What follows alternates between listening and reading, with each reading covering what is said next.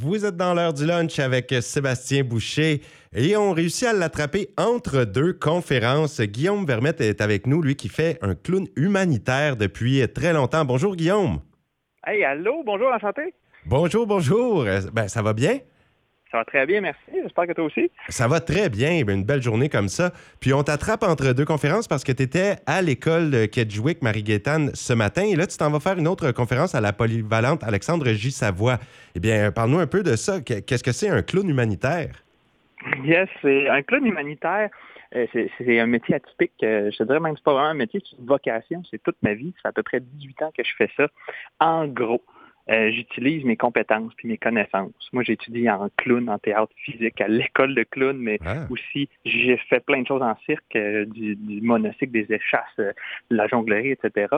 Et de la psychologie, j'ai étudié en psychologie. Donc, l'intervention, le cirque, le clown, je mélange ces compétences-là, ces passions-là, pour essayer de faire une petite différence positive dans l'océan de problèmes qui est sur la planète. Ça m'a amené dans plus de 40 pays, dans des orphelinats, des hôpitaux, des, des, camps de réfugiés, mais aussi chez nous au Canada, dans des résidences de personnes âgées, en itinérance auprès des enfants vulnérables, etc. Wow! Eh c'est beaucoup, beaucoup de... C'est enrichissant, puis en même temps, mais ça apporte énormément aux gens qui en ont de besoin. Mais là, dans une conférence, euh, tu t'en vas pas faire des échasses, j'imagine? non. En fait, je vais partager des histoires marquantes. Ben oui. Euh, après toutes ces années-là de, de voyage partout sur la planète, à côtoyer toutes sortes de réalités, parfois difficiles, mais aussi des moments magnifique, touchant, marquant, des moments bouleversants aussi parfois. Euh, j'ai plein de choses à dire. J'ai plein de choses que j'ai envie de partager aux jeunes, aux jeunes euh, de raconter ces histoires-là que, j'ai vécues pour de vrai, d'essayer de les transporter dans, mes souvenirs, dans mon sac à dos, dans, mon cœur surtout, pour essayer de sensibiliser les gens. il y a plein de choses que tu peux retenir de cette histoire-là, ne serait-ce que de sensibiliser, par exemple, à la réalité des, réfugiés dans certains, certains camps de réfugiés. Je vais raconter des histoires. Mais au final, moi, ce que j'ai envie que les gens retiennent, de peu importe, qui ait lu mon livre, qui m'a vu en conférence, whatever, j'aimerais ça qu'ils retiennent que faire sourire les gens, faire preuve de bienveillance, mm-hmm. c'est vraiment le fun. C'est vraiment le fun. Moi, je fais ça pour moi avant tout je vais toujours en retirer plus que je pourrais jamais en retirer, même si je fais pratiquement pas d'argent pour ça. C'est un salaire symbolique. J'ai été bénévole à temps plein pendant six ans à vivre dans mon sac à dos. Mais c'est pas un sacrifice. C'est vraiment le fun. Il n'y a rien qui rend plus heureux que de rendre d'autres gens heureux. J'en suis convaincu. Puis j'essaie de propager ce message-là. Et puis, est-ce que c'est autant auprès d'adultes que d'enfants ou c'est plus euh, les enfants que tu vas voir pour faire sourire dans des situations, j'imagine, que ce soit catastrophe naturelle? Est-ce que tu as été impliqué dans différentes guerres? Euh, oui, j'ai été impliqué avec les familles syriennes, beaucoup principalement euh, à la frontière de la Syrie en Jordanie, puis au Liban. D'ailleurs, j'y retourne dans quelques mois. Euh, mais c'est, tu me demandais si tu, plus les enfants, si plus les adultes. Il y a plein d'idées préconçues puis de, préjugés sur le clown. On comprend pas très bien mhm. mon métier de clown, fait encore moins clown humanitaire. Mais je vais, par exemple, à chaque semaine auprès de personnes âgées, chez nous au Québec. Moi, je viens de Trois-Rivières au Québec, puis je pense que vous n'avez pas le même système ici. Là. Nous, ça s'appelle des CHSLD. Euh, des, des, des, foyers de soins, nous, oui. Oui, des foyers de soins. Euh, puis je connais pas votre système ici, mais chez nous, en toute honnêteté, je trouve que ce système-là est brisé puis est dégueulasse. Mm-hmm. Euh, je trouve qu'on est des champions mondiaux en âgisme systémique. Une discrimination envers les personnes âgées, on s'en occupe pas bien. bref, j'ai décidé d'aller travailler auprès des personnes âgées cette semaine je vais toujours en retirer plus que je pourrais jamais leur donner. Ils, m'apprennent tellement, ils me font tellement rire. C'est un privilège de côtoyer, d'essayer de briser cette solitude-là. Puis les gens comprennent mal le métier de clown. Tu sais, selon moi, je suis à l'école de clown. Ça existe, l'école de clown. selon moi, c'est pas drôle du clown. C'est pas pour les enfants. Puis un costume de clown, ça existe pas vraiment. Ça peut être drôle, ça peut être pour des enfants, puis ça peut mettre un costume, mais c'est pas ça l'essentiel. C'est une spécialité en théâtre, en théâtre physique dont on s'exprime davantage avec les émotions, avec les mouvements, un peu moins que la parole. Puis on regarde le public direct dans les yeux. Notre but, c'est pas d'être drôle, c'est d'être attachant. C'est de créer un lien avec les gens. Puis pour toutes ces raisons-là, ça devient un outil. Pour ces raisons-là, bien plus, ça devient un outil super efficace pour créer un lien avec les gens. La science, plusieurs recherches sur le, sujet, à quel point mon métier clown humanitaire ou clown thérapeutique, qu'on appelle parfois, est hyper pertinent. Puis est plein de bienfaits pour les personnes âgées avec des pertes neurocognitives, entre autres dans les CHSLD, dans les, centres de soins. Donc, c'est un outil pour moi. Pour moi, c'est juste un prétexte pour créer un lien avec un autre humain, un accélérateur Mais ensuite, la vraie magie opère. Ensuite, les objectifs qui sont, par exemple, thérapeutiques pour le, pour le bien-être, puis les, le, bien-être, par exemple, de personnes âgées ou le bon développement d'enfants qui vivent dans des camps de réfugiés. Ça ne se passe pas en, une rencontre, c'est sur plusieurs semaines, plusieurs mois, souvent, à force de les côtoyer, qu'on peut faire une, une réelle différence dans leur vie. Wow. Puis lorsque c'est dans des hôpitaux, par exemple, lorsque tu as fait du bénévolat, est-ce que tu allais dans les voir des patients ou tu, est-ce que tu faisais un petit peu euh, euh, tenter d'agrémenter l'ambiance dans la salle d'attente ou euh, comment ça se passe? Non, c'est plus dans les salles. ça, c'est plus le côté qu'on appelle clown thérapeutique quand tu es dans des milieux de soins hospitaliers, ou CHSLD, centre de soins, etc. On va cogner à une porte. Une, porte à la fois. On va dire bonjour, je suis content de vous voir, est-ce que je peux rentrer? Puis il peut y avoir plein d'objectifs, mais un objectif qui revient souvent avec les gens malades, c'est redonner du pouvoir puis du contrôle. Euh, ça vient avec beaucoup de vulnérabilité et de perte de contrôle d'être malade. Mhm. Tu n'as pas choisi d'être malade ou d'être blessé, de te retrouver à l'hôpital. Tu choisis même plus souvent, genre quand tu vas prendre ta douche, dépendamment de ta situation. C'est quand tu manges, même des fois, tu choisis pas tant ce que tu vas. C'est une grosse perte d'autonomie puis de contrôle, puis d'estime puis de confiance en soi, souvent. Fait que nous, on arrive, c'est pas un spectacle, on arrive, c'est un, contact humain, comme bonjour, je suis content de vous voir, puis on vient au service de la personne. Notre job, c'est d'écouter d'être à l'écoute. C'est quoi cette personne-là a vraiment besoin? Est-ce que c'est de rire? Peut-être. On va essayer de la faire rire. La plupart du temps, c'est autre chose. Des fois, c'est de pleurer, par exemple. On va accueillir cette tristesse-là. On va, accepter que cette personne-là nous, partage cette tristesse, pleure avec nous. Peut-être que cette personne-là a besoin de s'évader. Peut-être qu'on va tomber plus dans l'imaginaire. Peut-être qu'elle a besoin de bouger, puis on va danser. Je ne le sais pas. Mm-hmm. C'est de vraiment répondre aux besoins de la personne. Et puis, est-ce que tu penses que ce serait quelque chose qui pourrait devenir euh, mieux connu sur le plan professionnel? Parce que tu dis que tu as fait beaucoup de bénévolat. Hein. Pour ça, tu n'as pas eu des gros salaires et ce n'est pas une profession qui existe nécessairement en soi. Est-ce que c'est un manque à combler? Bien, le, le côté clown thérapeutique est une profession reconnue et bien établie en Occident. Il y a plusieurs organismes sur la planète. Je ne sais pas s'il y en a au New Brunswick, mais au Québec, on a entre autres Dr. Clown, qui est un des plus gros organismes euh, au monde de clowns thérapeutiques. Je pense qu'ils ont une centaine de clowns thérapeutiques qui sont actifs à chaque semaine. Moi, j'ai mon organisme qui s'appelle la Caravane Philanthrope. On est une quarantaine, dont une dizaine de, de clowns thérapeutiques qui vont auprès des aînés à chaque semaine. Tous ces gens-là sont rémunérés moi, je fais un salaire symbolique maintenant. J'ai fait le choix d'être bénévole pendant longtemps, mais ça, c'est un autre sujet. Ça devient politique, je dirais. D'accord. Parce que je déteste l'argent.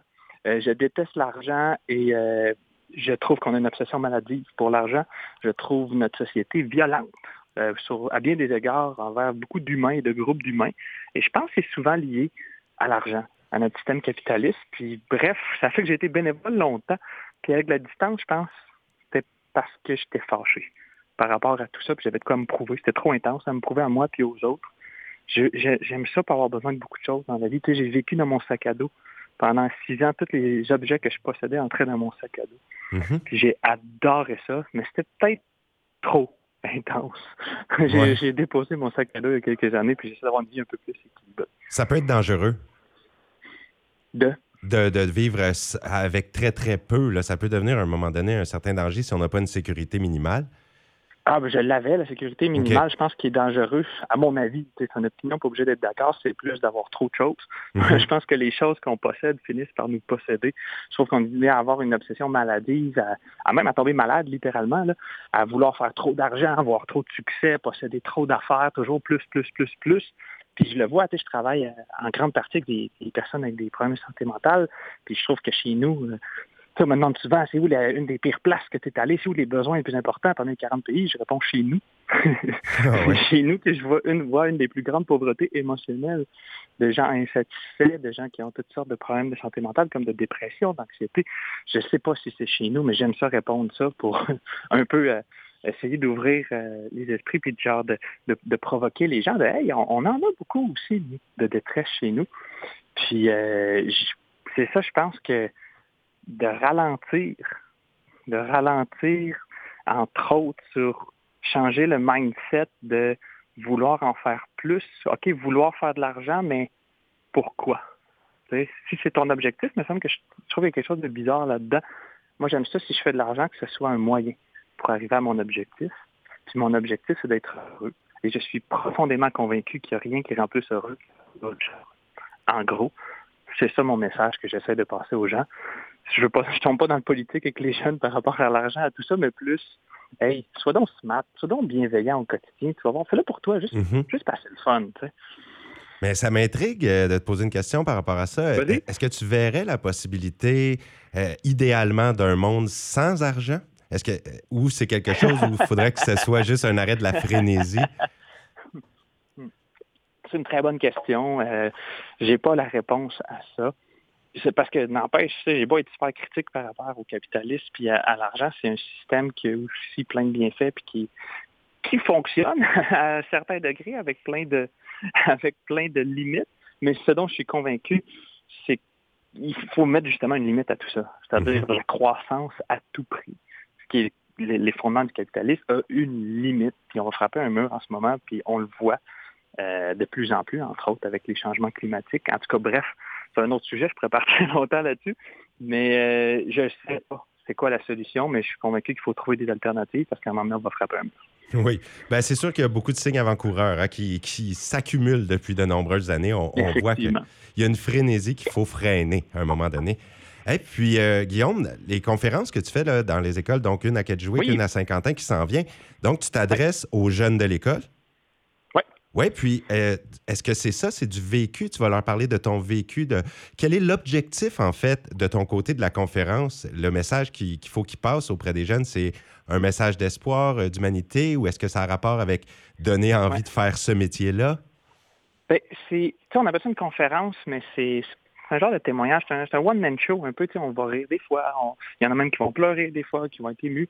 Je raconte des histoires, puis je suis très physique dans ma manière de le conter, où je transporte la personne dans mon histoire. Puis si je m'adresse à des, jeunes, tu sais, genre même à la maternelle, c'est vraiment différent de ce que je fais avec, le, avec euh, les, là, pas j'allais dire secondaire, mais sur votre système ici, là, de la 11e année, euh, je vais raconter aux primaires des histoires de jeunes malades, souvent, qui ont à peu près leur âge. OK que je savais pas quoi faire dans la chambre d'hôpital avec eux, que j'avais peur, que je suis, oh my God, tu sais, la petite fille est complètement paralysée, elle est même plus capable de parler, elle peut juste dire oui en clignant des yeux une fois.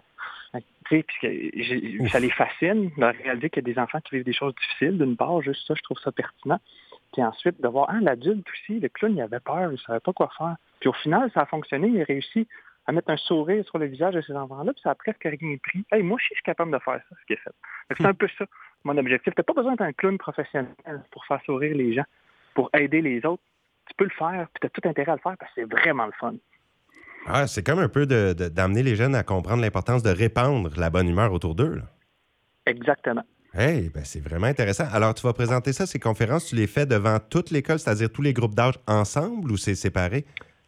Euh, au secondaire, je fais l'école au complet. Quand je vais euh, au primaire, je m'adresse à chaque cycle, un après l'autre, parce que même si c'est un message universel qui, peut marcher autant avec les, enfants de 4 ans que des adultes de 95 ans, la manière de le communiquer n'est pas la même. Entre la première et la sixième année, il y a une grosse différence de, développement cognitif. Donc, mm-hmm. c'est les mêmes, la même conférence, mais avec un langage différent. Donc, je les sépare. Sinon, euh, je perdrais un des deux groupes. Les plus vieux ou les plus jeunes s'emmerderaient parce que ça serait juste adapté pour un des deux. Oh oui, je comprends. Bien évidemment. Et franchement, euh, c'est fort intéressant. Moi, je trouve que les jeunes, aujourd'hui, sont chanceux d'assister à ça. C'est les jeunes de 50 ans qui vont y assister. Puis, euh, juste à, t'avoir entendu qu'une dizaine de minutes comme ça, je trouve que les propos sont profonds. C'est très intéressant et tu une belle expérience à partager. Donc, Guillaume Vermette, Merci beaucoup pour le temps que tu nous as accordé ce midi avant cette conférence. Je vais te laisser te préparer pour aller voir les jeunes de Saint-Quentin. Un gros merci, ça a été un plaisir. Ben oui, puis au plaisir de se reparler un jour. On aurait d'autres choses à élaborer, je crois. Avec grande joie, prochaine. Bonne journée. Super, bonne conférence. Bye. Salut. Guillaume Vermette, qui était avec nous, bon, clown humanitaire, une profession un peu méconnue, mais lui, euh, comme je vous rappelle, il a été dans 40 pays en faisant ça, euh, essentiellement même par bénévolat pour ses propres convictions. Alors euh, voilà, les jeunes de Saint-Quentin pourront vous donner un compte-rendu de ce qu'ils ont appris aujourd'hui et de Kedgewick également parce qu'il était là ce matin.